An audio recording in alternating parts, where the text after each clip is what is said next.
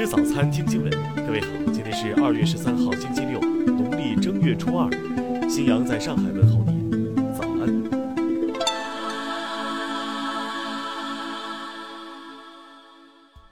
首先来关注头条消息。中国国防部此前发布消息，根据中印双方第九轮军长级会谈达成的共识。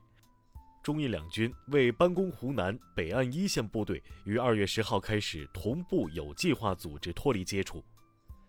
印度国内对中印脱离接触出现复杂声音。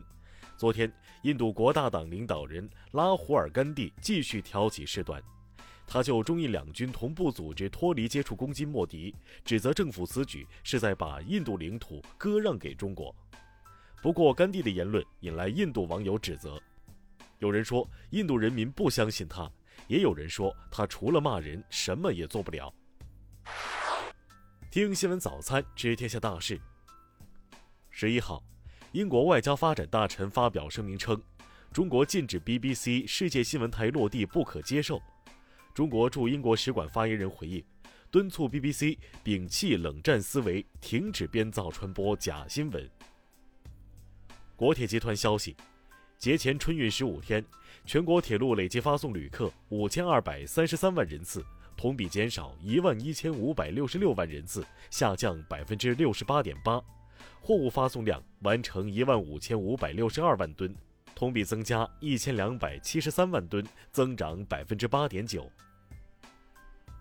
国家统计局公布了三十一省份二零二一年一月 CPI 指数，十九个省份一月 CPI 同比负增长。海南再度成为跌幅最大的省份，降幅达百分之二。九省份 CPI 同比上涨，西藏以百分之零点七领涨全国。国家邮政局邮政业安全中心获悉，除夕和初一两天，全国快递处理超一点三亿件，同比增长百分之二百二十三。据中国广播电视总台消息，初步统计，截至十一号二十四点。二零二一年春晚直播受众规模十一点四亿人。公安部消息，大年初一全国主要公路通行顺畅，截至十九点，未发生长时间长距离交通拥堵，未接报一次死亡五人以上道路交通事故。国家航天局昨天发布天问一号探测器火星捕获过程影像。监视相机完整记录了火星进出视野、发动机点火后、探测器轻微震动和探测器从火星白天飞入黑夜的过程。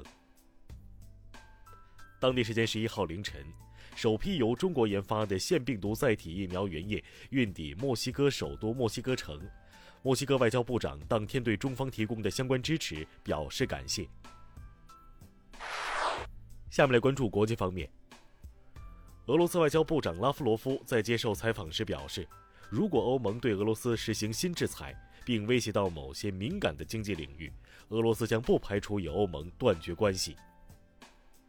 据美媒报道，美国总统拜登表示，国防部成立了一个新的中国工作组，以应对中国带来的日益严峻的挑战。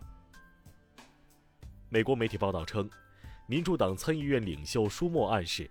如果前总统特朗普在参议院弹劾审判中未被定罪，他不排除通过立法禁止特朗普在未来担任任何联邦政府职务的可能性。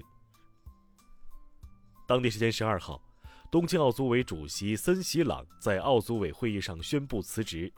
此前，森喜朗因发表歧视女性言论，在日本国内外引发反对。缅甸国家管理委员会昨天发布命令，赦免二点三万余名囚犯。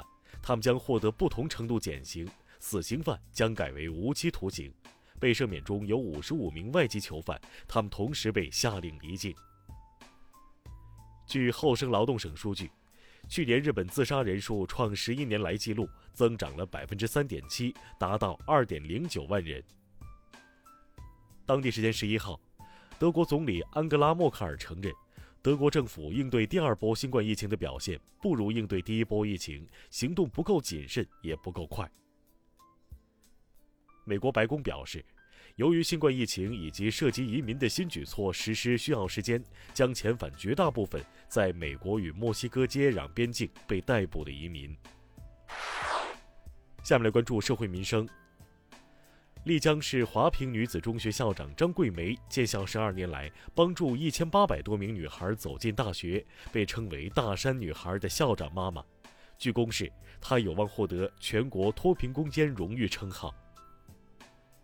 由于消费需求显著增加，加之国内产量波动，二零二零年中国进口牛肉二百一十一点八三万吨，同比增长百分之二十七点六五，创造了国内牛肉进口量的最高纪录。春节期间，法律专家提醒：网上销售烟花爆竹是违法行为，一旦所销售的烟花爆竹出现问题，转发销售信息者也需承担相关法律责任。互联网企业春节发红包已经成了新年俗，但很多用户吐槽，参加了上百亿的大项目，最后只分了一块五，有些还无法提现。十一号。山东平邑县发生一起重大刑事案件，村民林某某家中五人当场死亡，一人受重伤送医院后抢救无效死亡，确认犯罪嫌疑人刘某某已自杀身亡。下面来关注文化体育。二零二一澳网公开赛男单第三轮中，世界排名第一德约科维奇三比二险胜德国选手弗里茨晋级。近日。武汉卓尔多名球员发文讨薪，俱乐部昨天发布声明称，不存在欠薪等现象，并将对球员采取法律行动。截至十二号二十二点，牛年首日电影票房超过十七亿元，总人次三千四百零三万，创下中国影史单日总票房总人次新纪录。网传浙江大学邀请贾平凹担任亚洲文明研究院院长，并邀请贾浅浅担任文学院教授。浙大昨天证实此为假消息。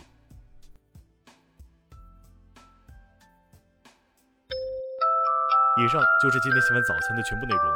如果您觉得节目不错，请点击再看按钮。咱们明天不见不散。